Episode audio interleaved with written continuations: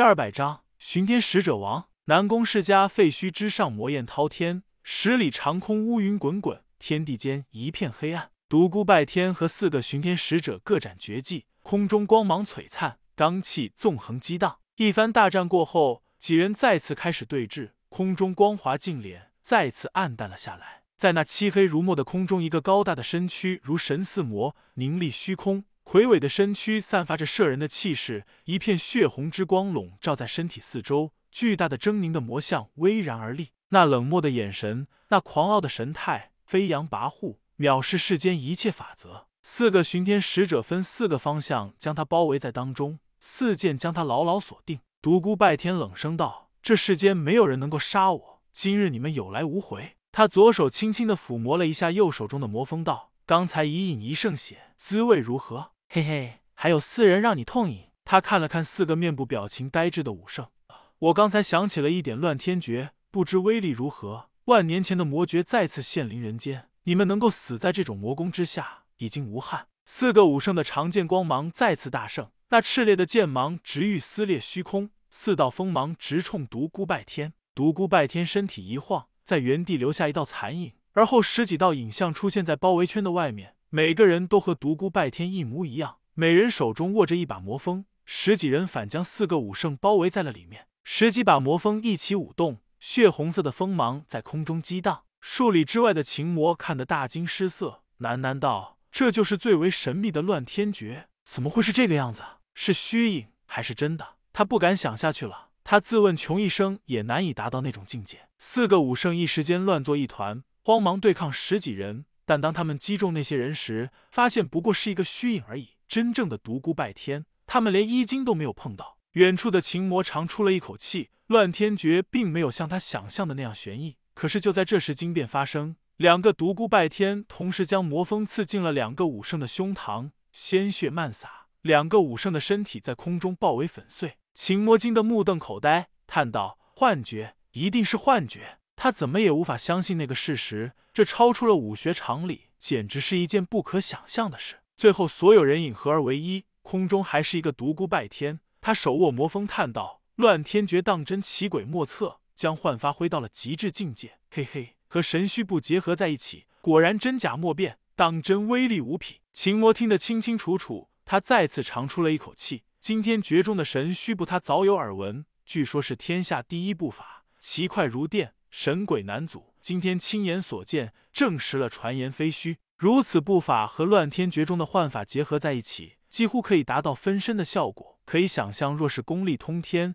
再将两种功法练到极致境界，真的可以做到身化万千。一直在暗中观战的还有两个武圣，他们被独孤拜天劝走后，便躲在几里之外观察着这里。独孤拜天的种种神通被他们看得清清楚楚，他们心中除了震撼，还是震撼。那个如神似魔的青年，在他们心中留下了不可磨灭的印象。短短的一瞬间，两个巡天使者已经失去了生命，剩下的两人再次向独孤拜天扑去。独孤拜天大声吼道：“让你们看一看纯粹的乱天诀！”杀！他举魔锋当空横劈，数十道、上百道光剑一起自魔锋激发而出，无匹的光芒照亮了黑暗的天空，数百道剑罡如血色魔龙，眨眼间便将两个武圣淹没了。待到一切归于平静。空中已经失去了两个武圣的踪影，只留下一阵刺鼻的血腥。独孤拜天叹道：“没有灵魂的人，即使功力再高深，也不堪一击。这数千年的岁月，别人都在进步，只有你们不进反退。”远处的两个武圣将这一切看得清清楚楚，两人差一点失声大叫。最后，两人相互看了一眼，快速向远方飞去。秦魔右手抚在胸口，轻声叹道：“他若是彻底融合，贯通所有法诀，当真不敢想象。”正在这时，秦魔感觉两道冷电向他这里望来，他心中一惊，暗叹：“你现在肯定早已不记得我，我还是赶快离去吧。”秦魔迅若闪电，也快速向远方飞去。独孤拜天在高空静立了一会儿，而后飞身向地面落去。此时天魔谷一片漆黑，空中传来一阵阵狂笑：“哈哈，一万年了，一万年了，我天魔已经好久没有和人动手了，真是痛快啊！”哈哈。天魔谷上方漆黑的天空中，不时有光华闪动，依稀可以看见一条魔影和九人大战。九人在那浩荡猛烈的罡风之中，犹如大海上的小舟一般飘摇动荡，根本难以抗拒那强大的冲击。天魔以一敌九，令九人毫无还手之力。滔天的魔焰笼罩四野，天魔完全是一派大杀四方的姿态。你们这帮活死人太弱了，根本不配做我的对手。就拿你们试验一下我新创出的功法吧。天魔冲着清风帝国的方向道：“师傅，徒儿没有你那般勇气，于千劫万险中九世逆天。但我也自创了一套魔功，名字还为天魔诀，但和以前已经有了本质上的区别，再也没有师傅教给我的魔天诀的丝毫影子。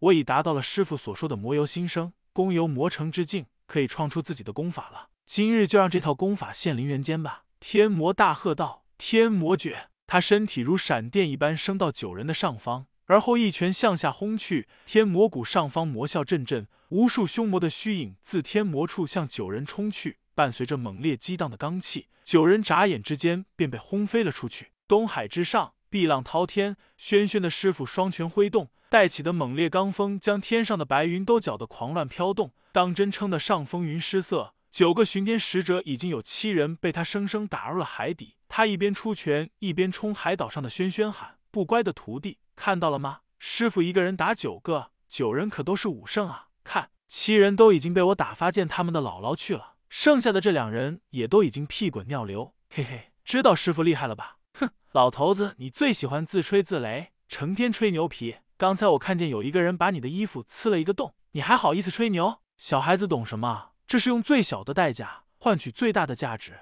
你没见那个人被我一拳打飞了吗？嘿嘿，要知道你师傅我可是天地间最强的武圣啊！我若不愿意，没有人能够伤得了我。就知道吹牛，上次被那个天魔一拳打入了海里，弄得浑身星号星号，我看得清清楚楚。现在还好意思夸口？哼！老人一边和两个巡天使者交手，一边道：“小孩子懂什么？我在让着他，我和他师傅有交情，不愿伤着他，手下留情而已。若是真的动起手来，他十个也顶不上我一个。”吹牛大王，明明被人家打入海底，还要狡辩？小丫头，我是你师傅，你怎么能够帮着外人说话啊？谁叫你不赶快把我的伤势治好啊？还成天夸海口！小丫头，你真是不知道为师的苦心啊！我不是想让你和师傅一样，成为最强的武圣吗？我打算彻底为你重塑经脉，激发你身体内的每一分潜能，让你一步跨入最强者之列。真的吗？到底能够达到何等境界？怎么也要能够和天魔那个小子一争长短吧？我比天魔的师傅强，你当然不能够弱于天魔。又吹牛，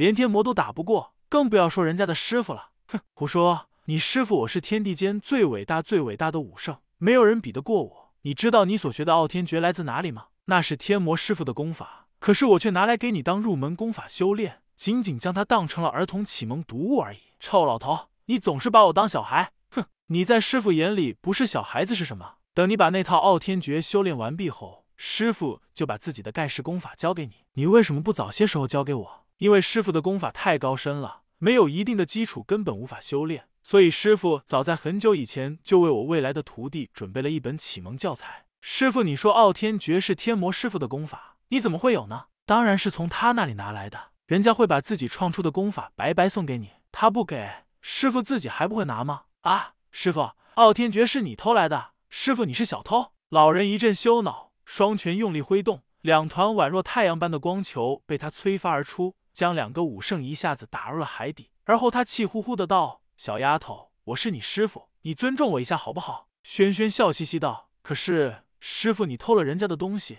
的确是小偷啊！真是给你这个小丫头气死了。”